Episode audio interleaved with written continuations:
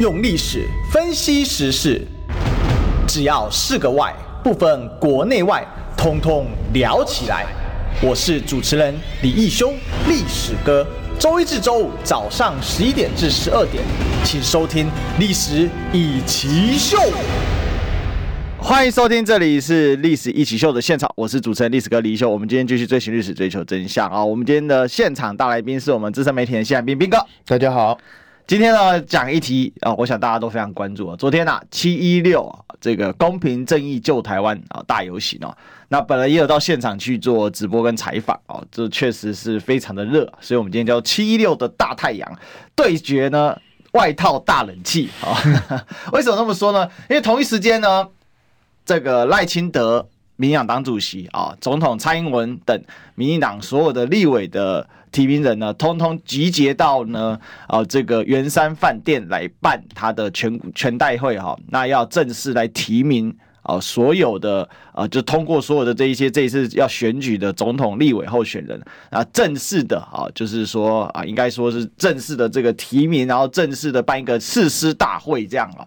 可是，在这时候发生一个插曲啊，就是发现。民进党所有人都穿着这个棒球外套啊，绿到不行，棒球外套。其实这个颜色我也觉得 确实非常有赖清德的风格啊。那同时呢，当蔡英文进场的时候，有媒体记者就问说：“总统，那这个外套会不呃今天会不会热啊？”然后呢，结果没想到我们总统就是说：“这个冷气很不错。”当场傻眼啊！好吧，那我们来问一下彬哥哦，就这一场这个对决，那种既视感很强哎，好，这叫。这个路有热死人啊，然后呢，圆山吹冷气，天啊，到底到底民进党在想什么呢？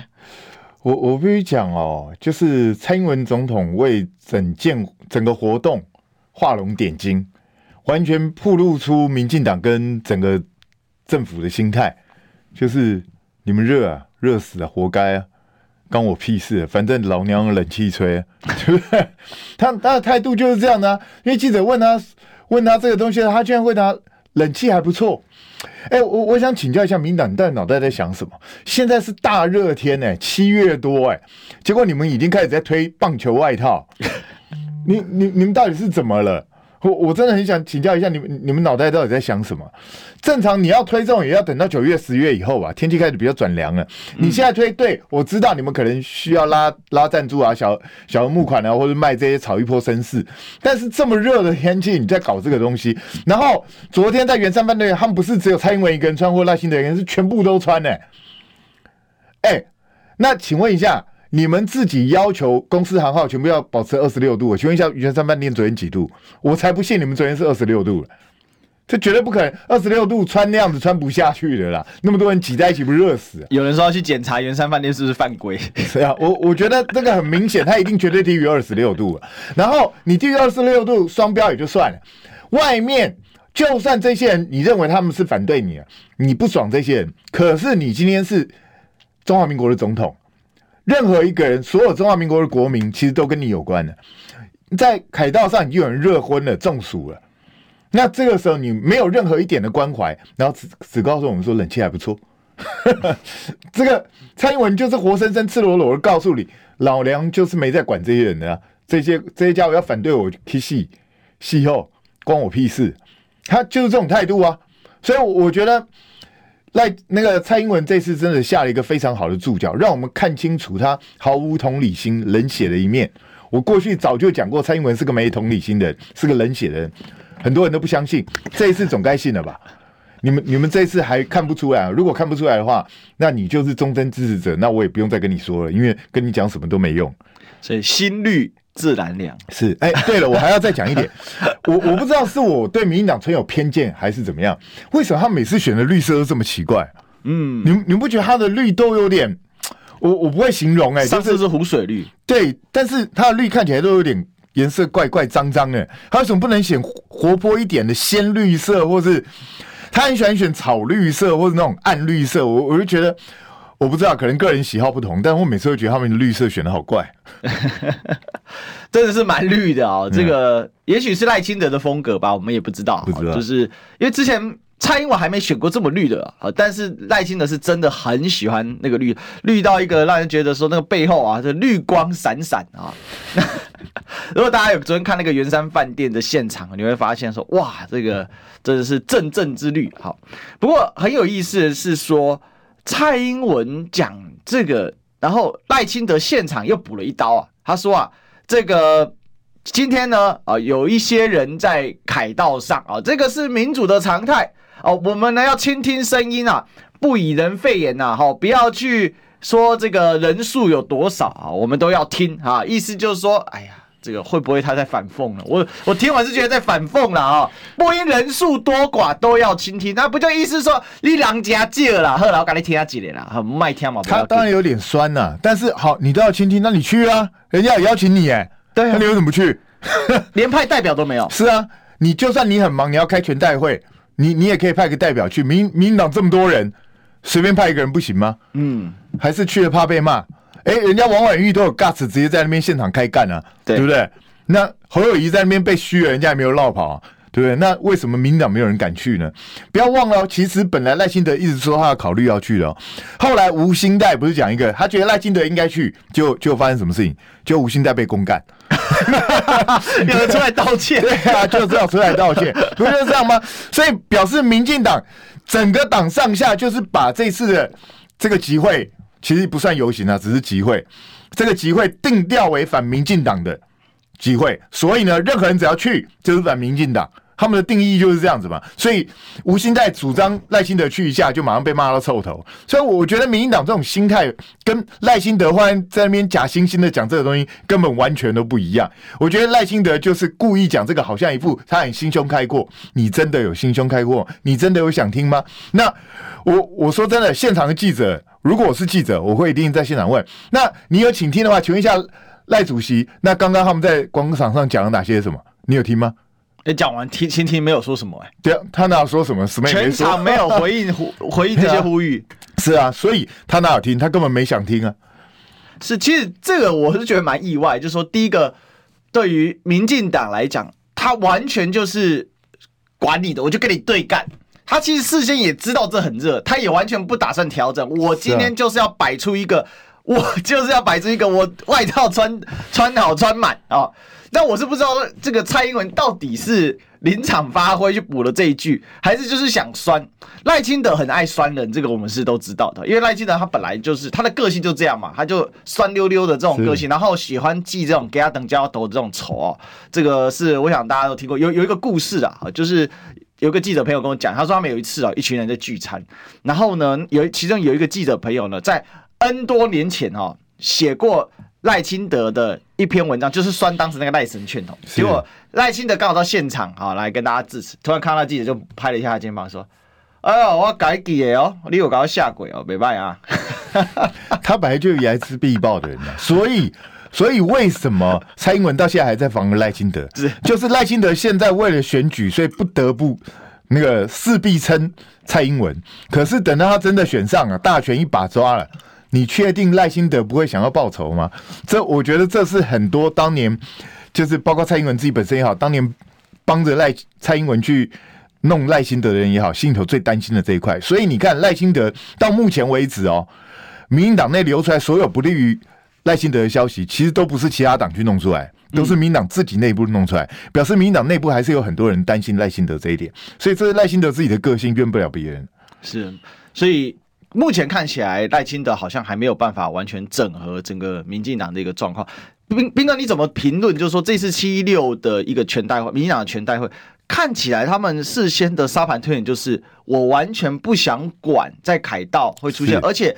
我看了一下他的侧翼媒体，包括讲白了像三立他们的放出来，就是不断的在炒作说，哎，比如说七六人数很少啊，很失败啊，好，黄国昌要出来面对啊，哦，尤其打黄国昌打的特别的凶，黄国昌当然有问题啊，也该被检视。可是黄国昌该被检视，不等于这个议题不该被回应啊。但是民进党似乎就是定掉了，就是不公不义。为什么？因为黄国昌，因为。陈之汉把这变成一个总统造势，然后甚至三立的记者在现场采访的时候，他现场采访不讲现场状况，在那边骂黄国昌，好，在那边酸黄国昌，我是觉得这就是难道这是民进党定调吗？反正我就跟你火车对干，没差，不怕。听说三立现场记者麦克风有被现场人抢走哦，真的，我听说了，我不知道真的，哎、因为三立在那边讲说叫黄国昌出来负责，我觉得 现场民众把你的麦抢走，你应该去告那个现场民众抢夺啊。那你三立怎么不去告嘞？只有这个东西要黄国昌负责，这也蛮奇怪。哎、欸，当年那个大长花的时候，中天的记者在现场怎么被羞辱了？哎、欸，一大堆的人在旁边叫嚣啊，羞辱那些女记者啊。嗯，然后呢？请问一下，三立新新闻有出来仗义直言吗？看起来也没有啊。那今天只是现世报，你们也遇到这样的状况而已。那我是赞赞成抢夺是不对的。所以如果三立记者的麦真的被抢的话，你们赶快去告那个人啊！那个人这样做的行为当然是不当的。可是我我觉得今天民进党当然想把它定调成这一些都是科科粉。对对，然后呢，这只是一个政治活动，选举照，这只是目的是为了反民进党来骗选票，他们想要做成这样目的。可是你做的也太难看，因为你知道吗？这些绿营的媒体从早上十点多就一直在拍现场，所以你看现场没有几个人。废话，谁去啊？废话，当然没有几个人呢、啊。那不然呢？然后三立一直到下午两三点还在那边讲说现场只有八千人。那我我是觉得。你们有必要搞这种东西吗？嗯、我觉得说真的啦，本来我也知道不可能像当年反红梅的时候，嗯，那搞得那那个声势这么浩大。然后有人说什么啊？你看，你看柯文哲陆战不行啊，动员说十万就只来两三万。我老实讲，我本来就不认为他可以动员到十万。哎，这么热的天呢，热死人了。然后呢，本身老实讲。他本身跟上次不太一样，因为上次是反红梅，然后有民进党的大力支援，是，所以他的人数本来就会比较多，而且反红梅本身不需要去理解，你懂我的意思吗？就是只是一种意识形态的斗争而已。那这一次因为是诉求的是居住正义跟司法改革，那居住正义跟司法改革，抱歉，对很多人来讲，可能相对就是一个比较严肃的问题，他必须要去思考。那这一种。需要思考的议题，通常就比较不容易吸引群众上街。因为我老讲，吸吸引群众上街最简单的一个，就是要简单明了，让大家不用思考就觉得非常听了就很堵然，我就要上街。嗯，那种比如说当年的那个，就是红军倒扁，红三军导扁，嗯，洪仲秋的事件，就是反国防部嘛，就这些东西，就是一个很简单明了，你不用去思考了。那大长花也是反黑箱嘛。其实大长花当初一直诉求都是反黑箱，根本不是反服贸。那他们现在故意把它扭转转变了。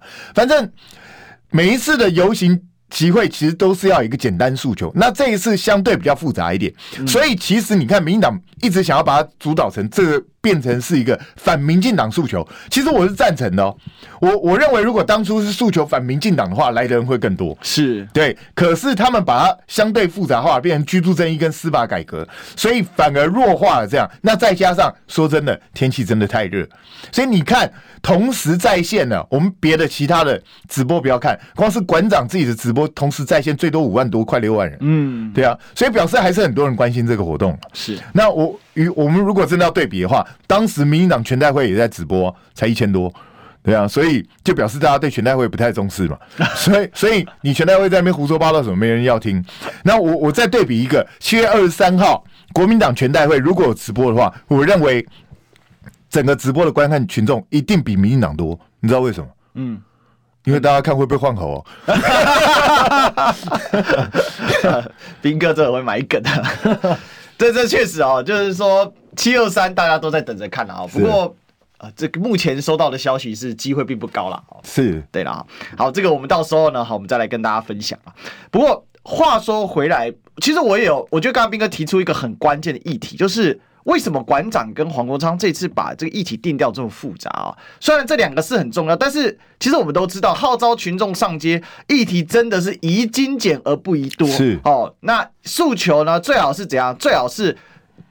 一两个，然后简单暴力。好，那我其实，在周五的时候，我自己在直播节目，我当时跟师兄我们的双主修，我们其实对整个包括对居住正义讨论，哈，对于司法改革这个讨论，结果我们光是居住正义哦，超出我的预料，我们光一体这样子跌下来，四十分钟完全讨论不完，太多子题了，而且可以不断延伸。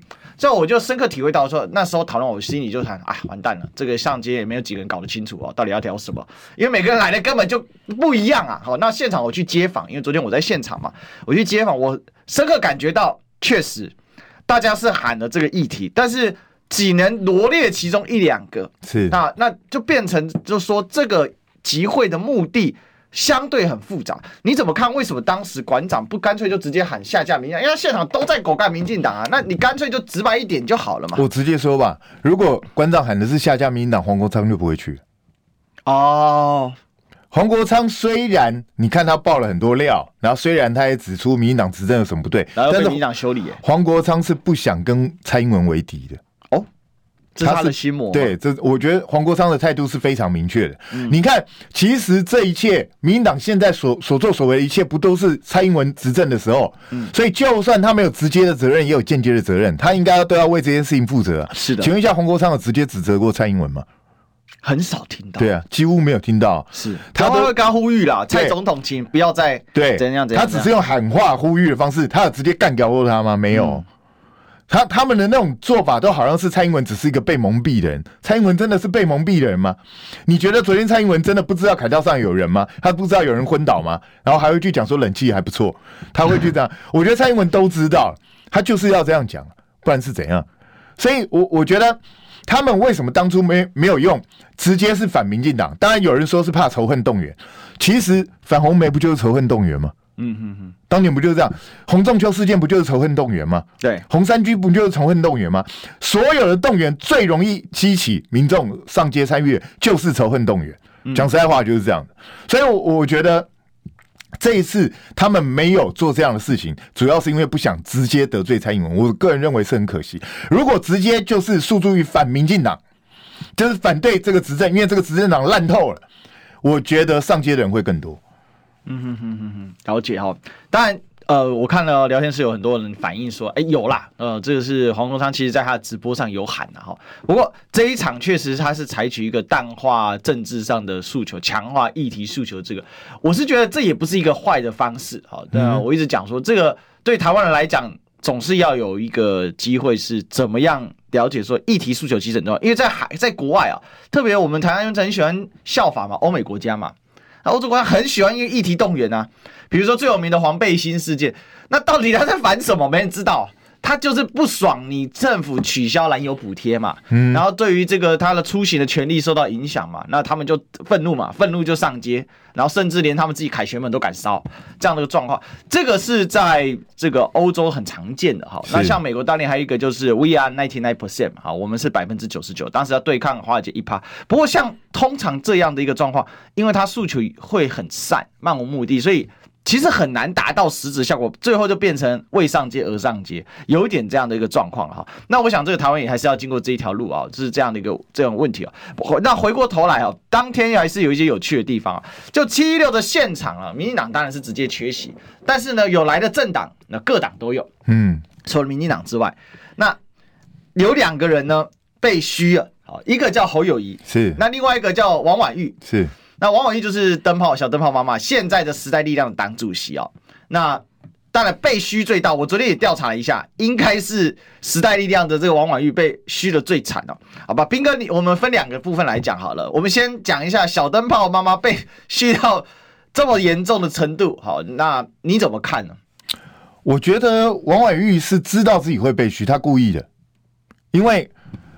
第一个，他蛮有 guts 的，我必须我必须承认他蛮有 guts 的。所以王婉玉是有一个自己的想法人，虽然他的想法跟我完全不一样，嗯，但是他是有自己的想法，他也敢讲。我觉得这一点我给他肯定。是，那他为什么被嘘？其实很简单，就是他表面上把所有的政党全部骂了一顿，他把民进党也骂了，国民党也骂了，然后什么侯啊郭啊全部都骂了。可是他骂民进党用力最小，而且也没有指名骂，他也没有骂赖清德，也没有骂蔡英文。然后就只是泛称了一下，就是民进党、民进党的这些东西稍微讲一讲，然后噼啪，接下来全部骂的都是在野党。嗯，然后呢，最后他集中火力在柯文哲，一直在干掉柯文哲。那现场支持柯文哲的人最多，所以他当然会被嘘，这很正常嘛。这个是我觉得他他不是像侯的情况是完全不一样，他是明知道自己会被嘘。会会被现场人不爽，但他就是故意要这样做。那你可以解释他是表忠，也可以解解释说他就是老娘就是要这样了，伯利奇别安诺。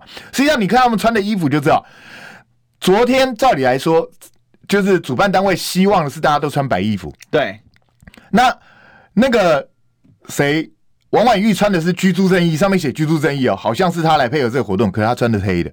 嗯。其实他就是他摆明了就是老娘就是来跟你们唱反调的，莫里奇别弄。我也居住正义，但我不同意你。对他，他认为我的居住正义才是对，你们讲的那些都是鬼扯。我觉得他要表达的意见是这个，不然他不会刻意穿一个黑的，然后上面还写居住正义。所以我，我我觉得他是故意的。然后旁边邱显志更明显穿的是时代力量的服装，嗯、所以人家是人家主办单位早就告诉你不要有政党标示的东西，就邱显志就直接穿，唯一遵守规则只有陈娇华。对对啊，所以你就可以看得出来，时代力量现在党内已经大家意见不太一样。实际上，之前新北卫药案的时候，那个王婉玉就只对受害家那那个受害家属或者那个幼保师道歉，可是他跑去告王宏威，他就把它分成两块。那陈娇华就是直接认错。我觉得他们的路线已经完全不一样了。那侯友谊又是另外一回事。侯友谊前半段我觉得他表现的还可以，不管你喜不喜欢听，但是我觉得他还算算 OK 啦。是的，有喝花进广告，对，我们先进广告。你知道吗？不花一毛钱，听广告就能支持中广新闻。当然也别忘了订阅我们的 YouTube 频道，开启小铃铛，同时也要按赞分享，让中广新闻带给你不一样的新闻。用历史分析国内外，只要是个“外”，统统聊起来。我是主持人李易修，历史哥，请收听《历史易起 SHOW》。欢迎回来，这里是《历史一起 SHOW》的现场，我是主持人历史哥李易修。我们继续追寻历史，追求真相。我们今天现场来宾是我们宪兵兵哥，大家好。好，这个我们让兵哥等下继续讲侯友宜。我先把一个超级留言念一下。好，这个洪泽大大说啊，只见洪泽打扮成戴相仪呐喊公平正义一起秀，好，公平正义一起秀，公平正义一起秀，太搞笑嗨了哈。好，我们你讲这个哪壶不提哪壶啊，兵哥，公平正义侯友谊，公平正义侯友谊，啊，为什么要喊高喊三次？老实讲，我我是刚刚才知道说他在现场有 rehearsal 过，还没有上台之前，先在后台那边。我也是早上看才知道。对，呃，如果真的是这样，表示他们计划好就要这样做，那真的是猪变身。我只能这样说，你们脑袋有洞吗？哎、那个是个什么场合？大家都叫你不要有政党识别了，目的就是告诉你我们要去除政党化。大家大家的今天整个游行的诉求，整个集会的诉求就是居住正义跟司法改革。所以，如果何友谊对居住正义跟司法改革有你的看法，你上台去讲 OK 的。但你喊什么鬼口号？这不是竞选场合哎、我觉得台下的观众喊是一回事，如果你可以动员你自己的支持者到台下去喊，那是你家的事。他们没动员啊？对，他们没有动员，因为。据说是怕会全部被柯文哲收割去，所以他们不太敢动员。那问题是，既然你没打算要动员，那你你就是去参与。那我我觉得当初抱持的心态应该就是去跟现场的年轻人沟通，我的居住正义的理念是不是符合大家的需求？我觉得这是很重要。如果你做得好，那会让年轻人会让在场的人对你改观的。我我觉得前半段侯友宜都还算 OK 的，其实他前面有讲出一些诉求，对。而且我一直觉得他他已经慢慢比以前流利，也就是他国台语并用啊，这讲的什么方式就侃侃而谈，我觉得还不错。虽然也不是多好，但是比以前好一点。可是到后段就喊什么口号在那边，完全把它当竞选造势场合，你真的是脑袋秀的哦。我我说真的，如果这是金小刀要你做的话，那小刀断了，赶快把他开除了。那如果是你自己要做了，那我必须说侯友你没救了，就这么简单了。你智障吗你？所以，我真的拜托你啊，不要不要每一次好不容易有一盘好棋，就下到这样乱七八糟的，到底在搞什么鬼？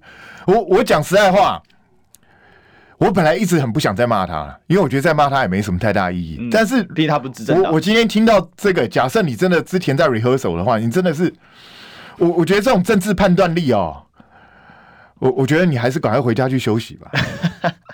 因 为这个我觉得蛮傻眼，因为早上的时候我也是看到这个消息，赶快传给斌哥，因为我看到我眼珠子掉下来。因为如果现场他如果紧急讲的话，那因为我看到后面两个立委的反应很怪，你知道，一个是这个洪孟凯，洪孟凯一边喊，然后一边斜眼看着侯友谊，就是他嘴巴还是有在动，但是他以前也看侯友宜。那另外一个是李桂敏啊，他直接没喊，他就 点色铁青没喊。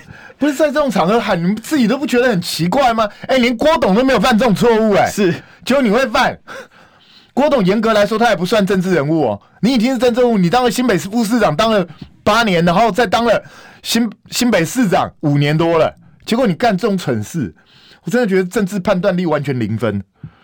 所以这个到底是事先写稿，还是临临场发挥？突然来一个福至心灵的一集，突然觉得我们该喊一个口号。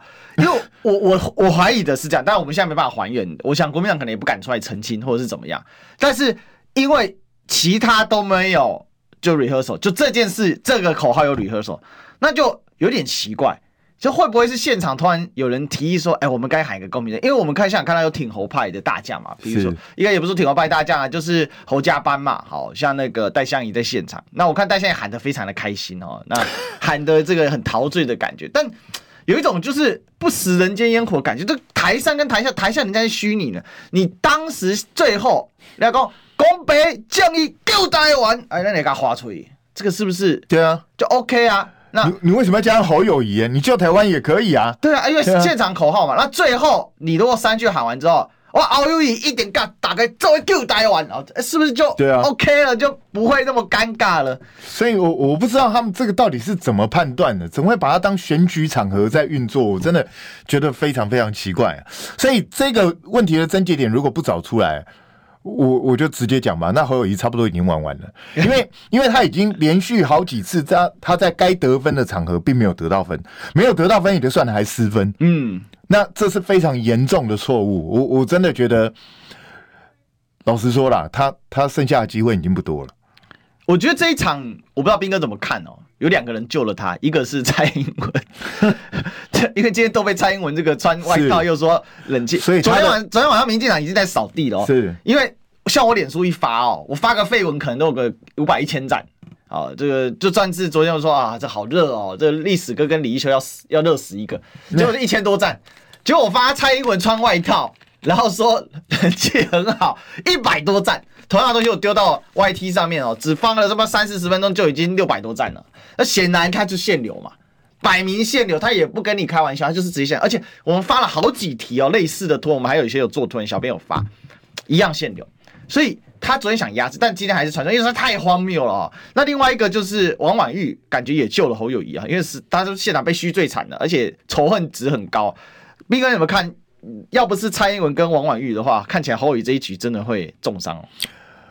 就是因为有蔡英文跟王婉玉的出格表现，所以帮侯友宜揽了一些炮火。嗯，但是我我必须讲，侯友谊这个事情还是会被。年轻人记住的，是我讲实在话，这对他来讲还是一个伤害，所以我只能说，侯友谊的整个团队还有候选人本身自己到底搞不搞得清楚选举是在玩什么东西，我我真的是越来越困惑，但是我也不想再为他困惑了，也就是 你高兴怎么样就怎么样吧，反正反正我们大家就看嘛，因为国民党现在差不多就是这个局了，那。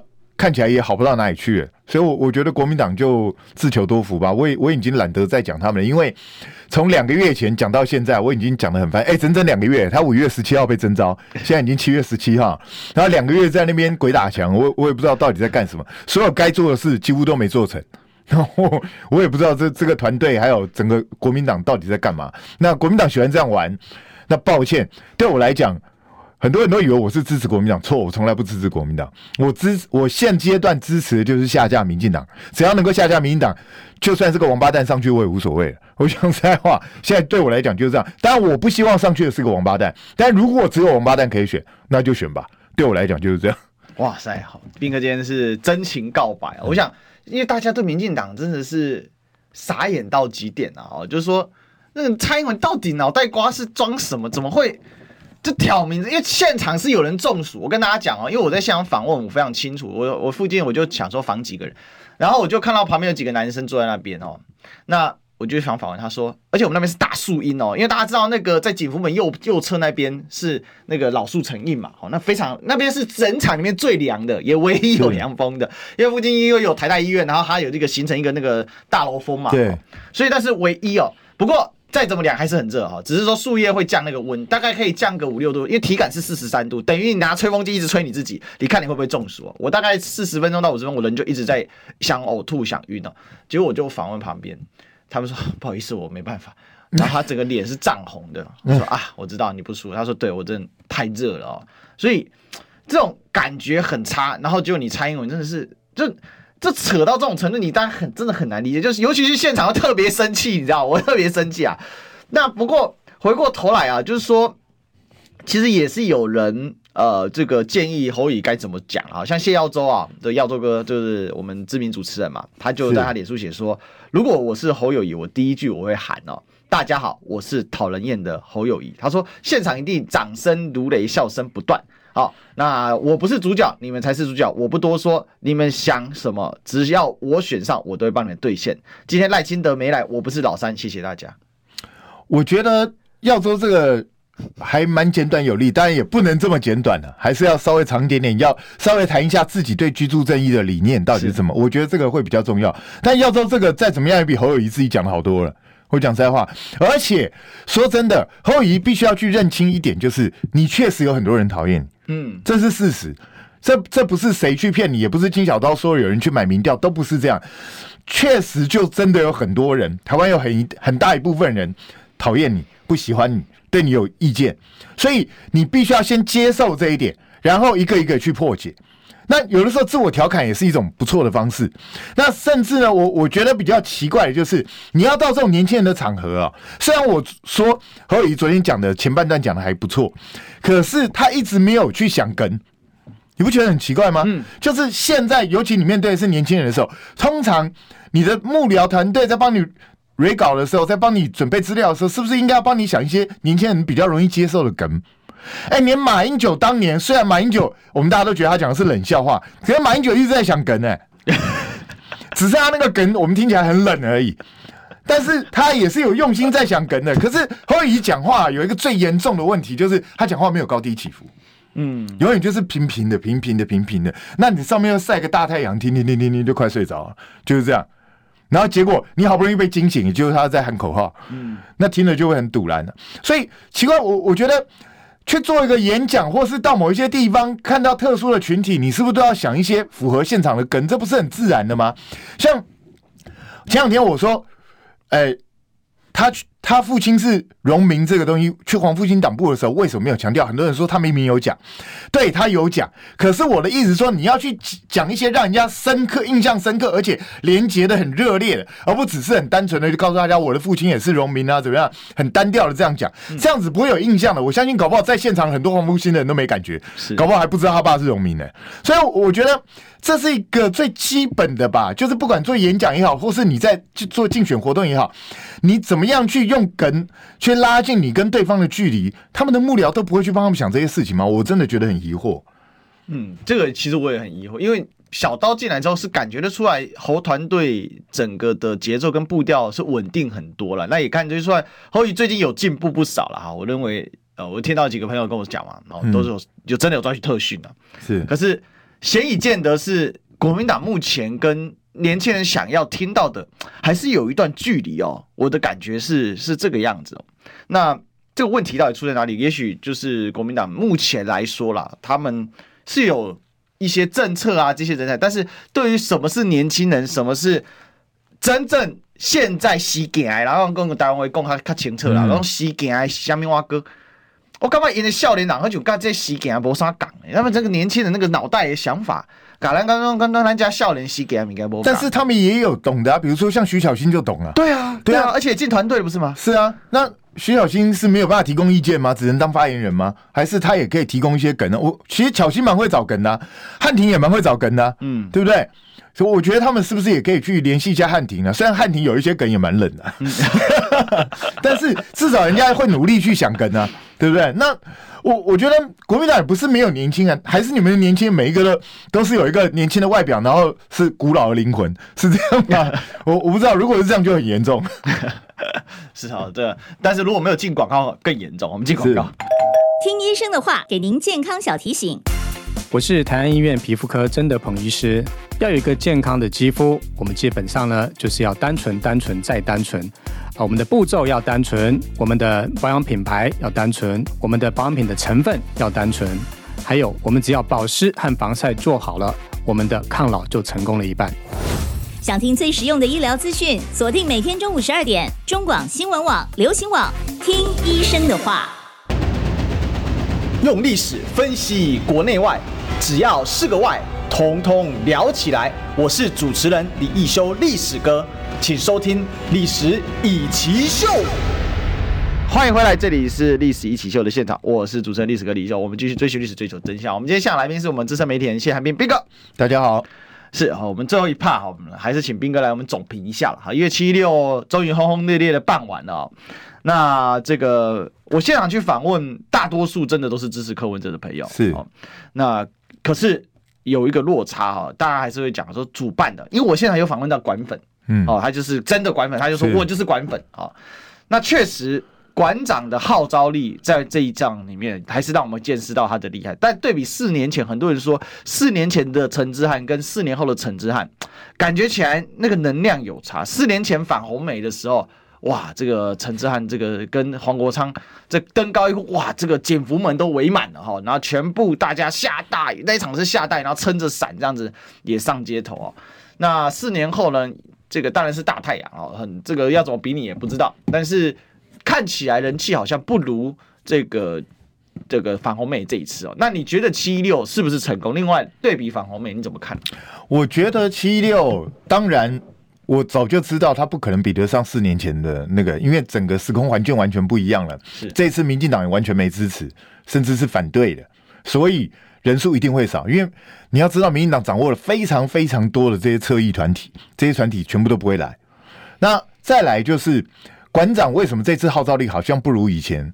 黄国昌也不如以前，其实理由很简单，因为他们的立场跟以前是相反的。OK，所以当然会让有一些人会对他产生质疑。那再加上绿营之前也很紧张，所以不断的去挖黄国昌的一些臭底啊，这些东西，想尽办法要抹黑他。所以我我觉得这个东西。就一定会造成影响。可是，如果以现场的状况来看，我个人认为其实还算成功。嗯，因为在这么样的大太阳底下，还有两万多人，当然有人说三万人、五万人，我我不知道。我觉得看起来就差不多两万多人的样子了。因为警方的估计也差不多是这样。对，所以我觉得两万多人愿意站在大太阳底下，其实已经很厉害。我讲实在话，牺牲自己的假日在那边热个要死，而且有很多人也注意到现场女生没有那么多嘛，所以。不像一些展览会场，很多是去看美女的，不是，这完全不是，这就是就是因为支持这样。当然有一些是支持个人，有一些是支持理念，这不一样。但是我觉得这还是对民进党造成了部分的压力，虽然不能说算是极度成功，比如说像以前一样动辄十万八万这种人。没有这么高，但是我觉得还是造成了某一部分的压力。同样，同样，我刚刚也讲了，就是馆长自己的直播同同时在线有五六万人，那科科批那边是好像也有三万人以上同时在线。嗯，所以其实如果你把同时在观看这一个这个活动的人看，下去恐恐怕同全国同时有十几万人在网络上面在看这个活动。对，所以这也是一个蛮惊人的一个东西了。所以我我个人认为。一个活动的成不成功，不是单纯看这个活动当天的本身，而是看它有没有后续效应。嗯，也就是它如果能够让大家开始觉醒，知道了原来。现在执政的政府是怎么样的不关心民意，是怎么样的根本鸟都不鸟我们的话，我觉得这个效应会激发的。那也再次感谢蔡英文，就是因为他讲了冷气还不错，我相信本来也许没有那么成功的活动，就变得越来越成功了。所以这就是蔡英文总统四十安打，那给我们加了不少分。我我觉得这个是要。完全支持、感谢蔡英文总统的地方。我觉得下一场啊，如果假设还有下一场的话，据说可能会办，是应该办一个反冷气大游行，真的很真的很发热哦，想到还是很生气哦。是，不过现场我觉得蛮有意思的，就刚才彬哥提到这个男女比率，好像男生比较多，现场其实有女生啊，而且都是很多真的是正妹，不过大部分都是有男朋友的。因为我在采访的时候，男就男朋友说不行，那就没办法采访，好吧？其实我知道，大部分妹都躲在树荫底下，因为哎、欸，正妹怎么会喜欢出来晒太阳呢？对啦，哦，其实其实这是确实是这样。不过整体来讲，有人认为说这一场对柯文哲来讲是很加分，嗯、因为事前我在看，我当时我也觉得说，如果这一场是柯粉能够集体从空中落地的话，某种程度对柯文哲其实是蛮有注意的，因为我们也了解到空战很强，要转陆战，然后陆战铺成一段时间之后，他又会回反哺到空战的这个声量上面来，所以。空转路，路转空，那这一场应该算是柯文哲第一场大型的，就是粉丝集结会。当然，他不是以柯文哲名义办的，但是看得出来，以现场来说，你只要去访问到真的穿白色的，好，那大部分哦，几乎都是柯粉。因为我刚好现场遇到那个柯玉安嘛，小牛，他也去做采访，他跟我说他已经问了八九个，全部都是柯文哲的粉丝。他说他一直在找是不是支持柯文哲的，那至少他遇到我之前，他还没有找到。那斌哥你怎么看呢？就是说。这一场真的是变成一个柯文哲的集结大会嘛？那这个对于接下来选举会产生什么样的变化？其实我我必须讲，就是你看昨天被虚的是侯友宜跟王婉玉，然后郭董其实没有被虚哦，对不对？嗯，那就是现场的这些年轻人对郭董也相对就是很平和。为什么？因为一方面就是他们也会认为说郭董至少不像蓝或绿这样子。给他们那种比较极端的感受。那再来，郭董自己表现本身也算是平时，并没有什么突兀的地方，不像侯友谊这么突兀。那所以我，我我觉得柯文哲当然试图慢慢凝结他在陆战方面的影响力，但是只靠这个活动就说陆战，我觉得还差得太远。因为真正的陆战不是单纯只是有人走上街头，还是要在地方能够串联，能够帮他去运作。嗯，那当然现在。柯文哲对他自己本身陆战大概比打的比较好的，大概是在北部，尤其是双北这些地方可能会比较好一点。但是在大概桃竹苗以南，恐怕他的陆战都会遇到问题，因为陆战需要有组织、有人脉，然后还是要有金流。那这些东西都是现阶段的民众党不容易达成的。所以你说这些东西要去冲的话，其实谁比较强？其实这一点是国民党的强项。但是这就是为什么我们一直希望。不管是白蓝或蓝白，我们希望在野大家能够合作，因为我们的目标是要下架民进党。因为你持续让民进党继续执政的话，台湾真的是会翻掉。那可是问题是，现在就是因为在野这边，不管是说分化也好，或是每个人都觉得自己对自己很有自信也好，就是出来了这么多人。所以我们当然希望在野能够整合。可是如果真的不能够整合的时候，我个人认为啦，到最后大家自己会。发生气保效应，他自己他自觉的转换，那我们也不会言。以目前的状况来看，假设这种状况一直持续到明年一月，那很显然就是不管是侯还是郭会被气会被气保，然后大家票会集中到柯文哲这边。我觉得这是不争的事实啊，因为目前为止柯文哲的表现，不管你喜不喜欢他，我我承认我不喜欢柯文哲，对，但是他的表现就是最优秀的，这这是不可否认的事实嘛，所以。我我觉得照这种状况来看的话，大家自然而然就会把其他的候选人边缘化，因为我觉得这一次反对民进党的是在百分之六十以上，对，所以我觉得多数的选民会开始自动弃保，因为他们真的不想再看到民进党继续执政。是，这里其实还是有一个疑义，就是说赖清德的基本盘真的非常的牢固，而且他有往潜绿缓慢增长的趋势。就比如我们几个月前在谈的时候，当时我们看到赖清德大概还在三十一二，那慢慢涨到三十五、三十六。其实他有慢慢在最大化绿盘，大概到四成。对，他看得出来，他真的有慢慢的吸纳临界，虽然很慢，但是很稳。那另外这个绿盘的投票率是比所有其他颜色都好很多。这个会不会变成明年二零二四，就是二零二四这个投票的一个关键？就是在动员率、投票率，或者说我们说这个是入轨率啊，就票票能不能入轨？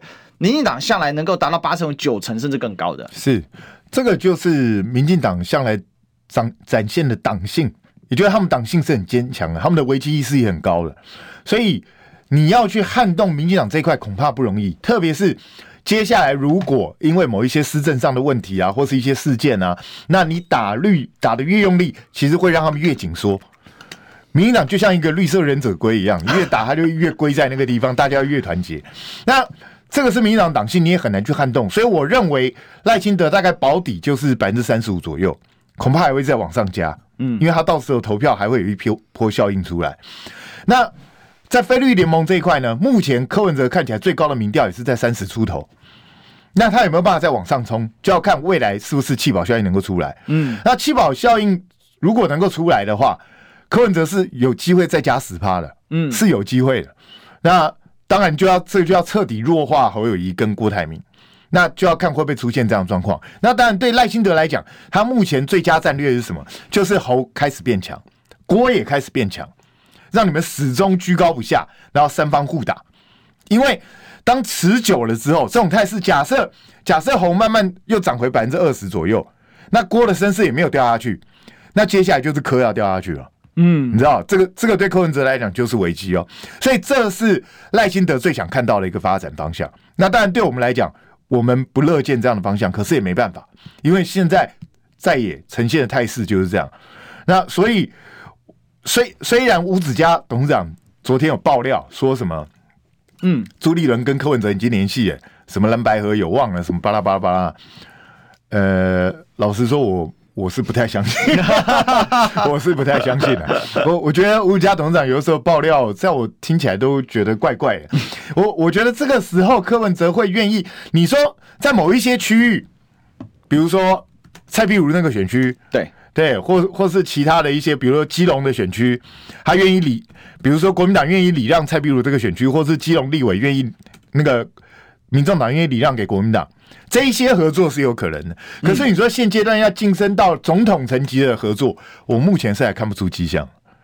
其实这里面刚刚讲五指家哦，这最后我想要来请教斌哥，就是我们这个三大概三分钟吧，哈，嗯，就是说吴子嘉这次跟柯文哲撕破脸，哈，这真是跳破脸啊，就直接骂人家烂党嘛，好，当然。吴董是可以今天撕破脸，明天好朋友了，好，但 柯文哲能不能我们就不知道了。不过确实是非常难看。那这个我自己看啊，是有一些警讯在了，就是说柯文哲因为他成长的很快嘛，那已经触已经触到第一波的顶，不是绝绝对的上限，但我意思说先触到第一波的顶，就有点像那个火箭打出去有一个抛物线哦，那他现在慢慢进入那个抛物线的顶端，那个成长会趋缓，然后会开始出现一些阻力。哦，那阻力当然包括民进党用力打他，那另外就会出现像吴子嘉这样，有一些人会开始跟他就是跳破冰，哦，然后吵架，然后模糊焦点状况。那吴子嘉那一波也是声量炒得非常非常的高，然后很难看哦，那闹得很不好，很不开心了。那你怎么看？会不会出现开始多出现这种现象？那另外吴子嘉到底是为什么要拆？吴子嘉，吴董当然希望，因为他在做节目嘛，所以他当然希望整个是由他来管控了。那柯文哲就觉得说，干嘛？rehearsal 这么多，干嘛准备这么多？其实到现场球来就打啊。那柯文哲向来就是我自己做好准备就好，嗯、你也不用问我这么多，嗯、反正你问我就会回答嘛。嗯、我可以理解柯文哲的想法，那但是我也理解吴子嘉的想法，就是他希望最好整个整个都由他来掌控，然后他能够注意到什么时候要制造一个高点啊，或是注意到怎么样去刺激一下流量啊。但每个人有不同的立场考量，所以我觉得这个双方都有他各自的立场，我可以理解。可是。吴子嘉董事长会把这个东西这么扩大，嗯，那可能是受了刺激，因为他们觉得陈志汉那个回答是在算他，嗯、酸他嘛，嗯，那是有点酸呐，是有点酸呐，对啊，我我我觉得难怪吴董会生气，但是我觉得这个对柯文哲影响不大，哦，影响不大，对，为什么？因为会喜欢柯文哲的人，他本来就是喜欢他这种个性，就他就是喜欢柯文哲这种大屌不甩的个性，嗯，没在管你的这种个性，当初。柯文哲在二零一四年能够掀起一股旋风，就是因为这样。是的，所以如果他愿意呆呆的去听人家说安排，然后怎么样叫他 rehearsal 就 rehearsal，就安排他叫他要讲什么就讲什么，反而会让这些人失望。嗯，所以我认为这件事情对柯文哲的影响不太大。真的不太大。那对吴董来讲，他也取到他自己要的方向，也就是他也刺刺激了新一波的流量跟话题。对，所以我，我我觉得双方都没有受到什么损伤啊。那吴董反正继续也在帮郭董办嘛，还有一场嘛，对，对不对？所以，我我觉得这件事情对柯文哲不会形成乱流。对柯文哲真正会形成乱流的是接下来的选战，他到底要往哪个方向走？因为你很明显的可以看得出来，民进党现在用尽全力在打他。是。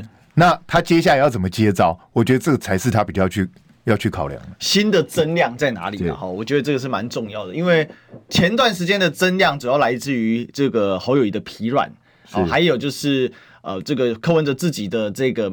呃，政策魅力的一个展现嘛，哦，他把很多东西讲出来，然后吸引到不少的选民哦。那下一个增量在哪里呢？这是非常值得我们观察了哈。OK，我们今天谢谢斌哥，好，谢谢大家。好，那我们历史一起秀今天就聊到这里，我是主持人历史哥李秀，我们就明天再相见啦，拜拜，拜拜。